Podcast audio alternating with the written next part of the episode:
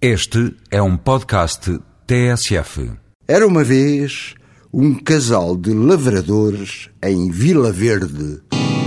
Brasília, em Portugal, primeiro quadro.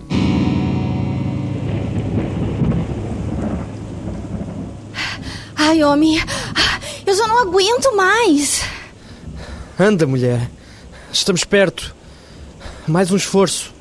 Naqueles ermos próximos de Vila Verde, no Minho Profundo, a situação era mais do que desesperante. Em plena tormenta, as pobres criaturas, que já ouvimos, almejavam alcançar a casa dele, nos altos da freguesia de Escariz.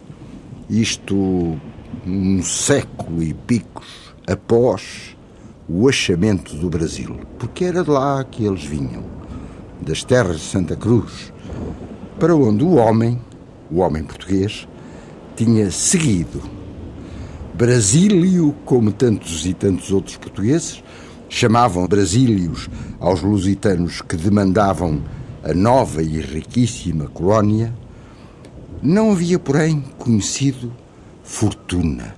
A árvore das patacas, que ele tanto abanara por lá, decidido e teimoso, a árvore simplesmente não tinha patacas, mas em contrapartida achara a mulher que haveria de ser dele para o resto da vida, uma gaúcha de encher o olho e de encher a alma também.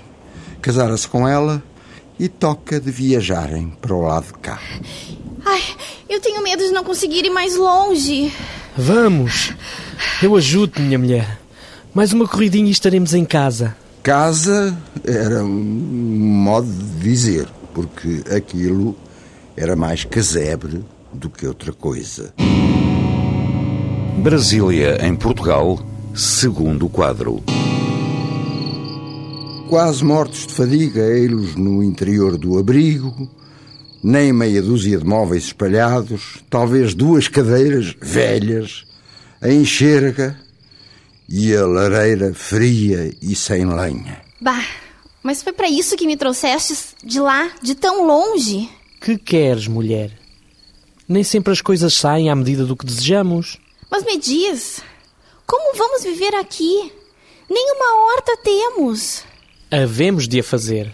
Afinal, tu também és criatura da lavoura. E o que é mais importante, cá estamos finalmente no nosso lar português. Muito bonito esse lar. Ai, que saudades que eu tenho do meu Rio Grande. Oh, mulher sem fé.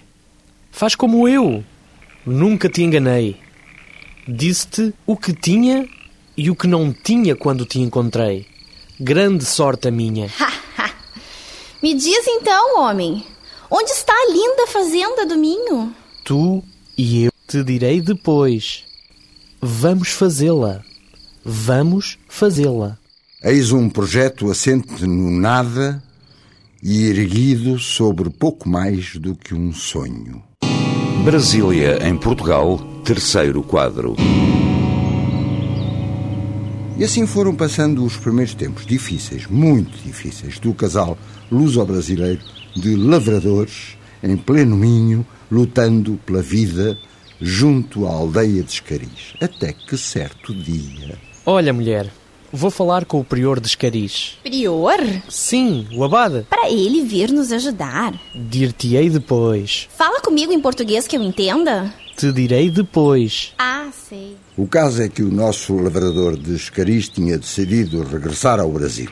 E precisava do prior, que, espantado após ouvir o que ouviu, procurou desviar o homem de tais intentos cheios de risco. Mas que raio de ideia é essa, homem?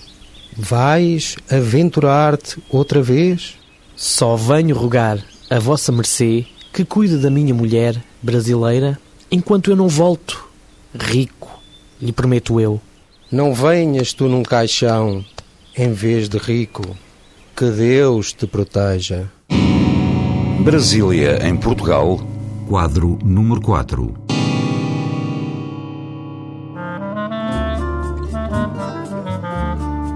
Quanto à nossa heroína gaúcha, Não lhe restou alternativa, coitada, perante a teimosia do homem em a deixar sozinha nas terras quase desérticas de Escariz. Não lhe restou alternativa senão a de arregaçar as mangas, com a energia de uma gaúcha genuína, e toca de lutar, lutar, labutar, para que a quinta, e não apenas a horta, fosse crescendo e o tempo ia passando e notícias do Brasil nenhumas. Confidente da nossa luso-brasileira, o prior de Escariz, claro. Padre, veja como meu marido me abandonou. Não vos abandonou, filha. Foi apenas tentar encontrar fortuna. Mas me diga, padre, nossa fortuna não está aqui?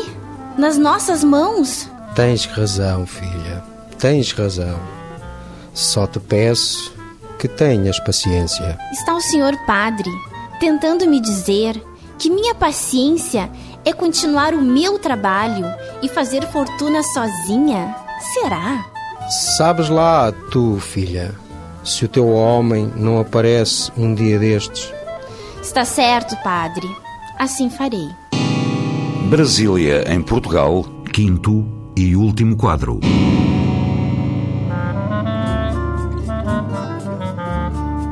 Diz-se que o tempo não perdoa. A nossa figura gaúcha da história de hoje foi envelhecendo, sem notícias do marido português, que, sem que ela o soubesse, tinha entretanto finado lá para os Brasis. E certo dia foi também o dia de ela própria cerrar os olhos e a alma para sempre. O povo em volta chorava a desgraça da valente luso-brasileira. O povo gostava muito dela.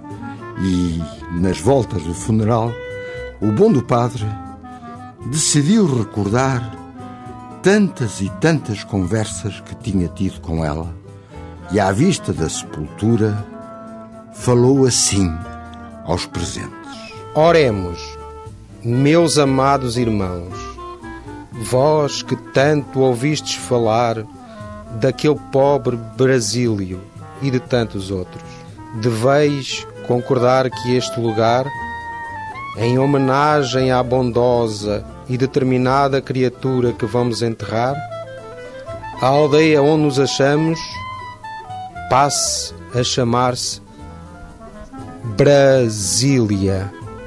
Amém. Deste modo se fez.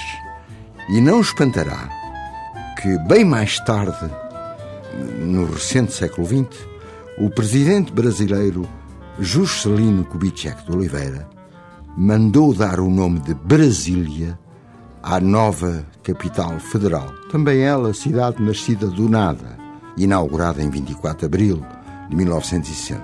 Talvez alguém tivesse, quem sabe, segredado ao ouvido do presidente Juscelino a lenda que deu nome a certo lugar em Portugal, um lugar que ainda hoje existe, perdido no Conselho de Vila Verde, no Verde Minho, um lugar chamado Brasília. Moral da história: a desgraça do pobre é querer imitar o rico.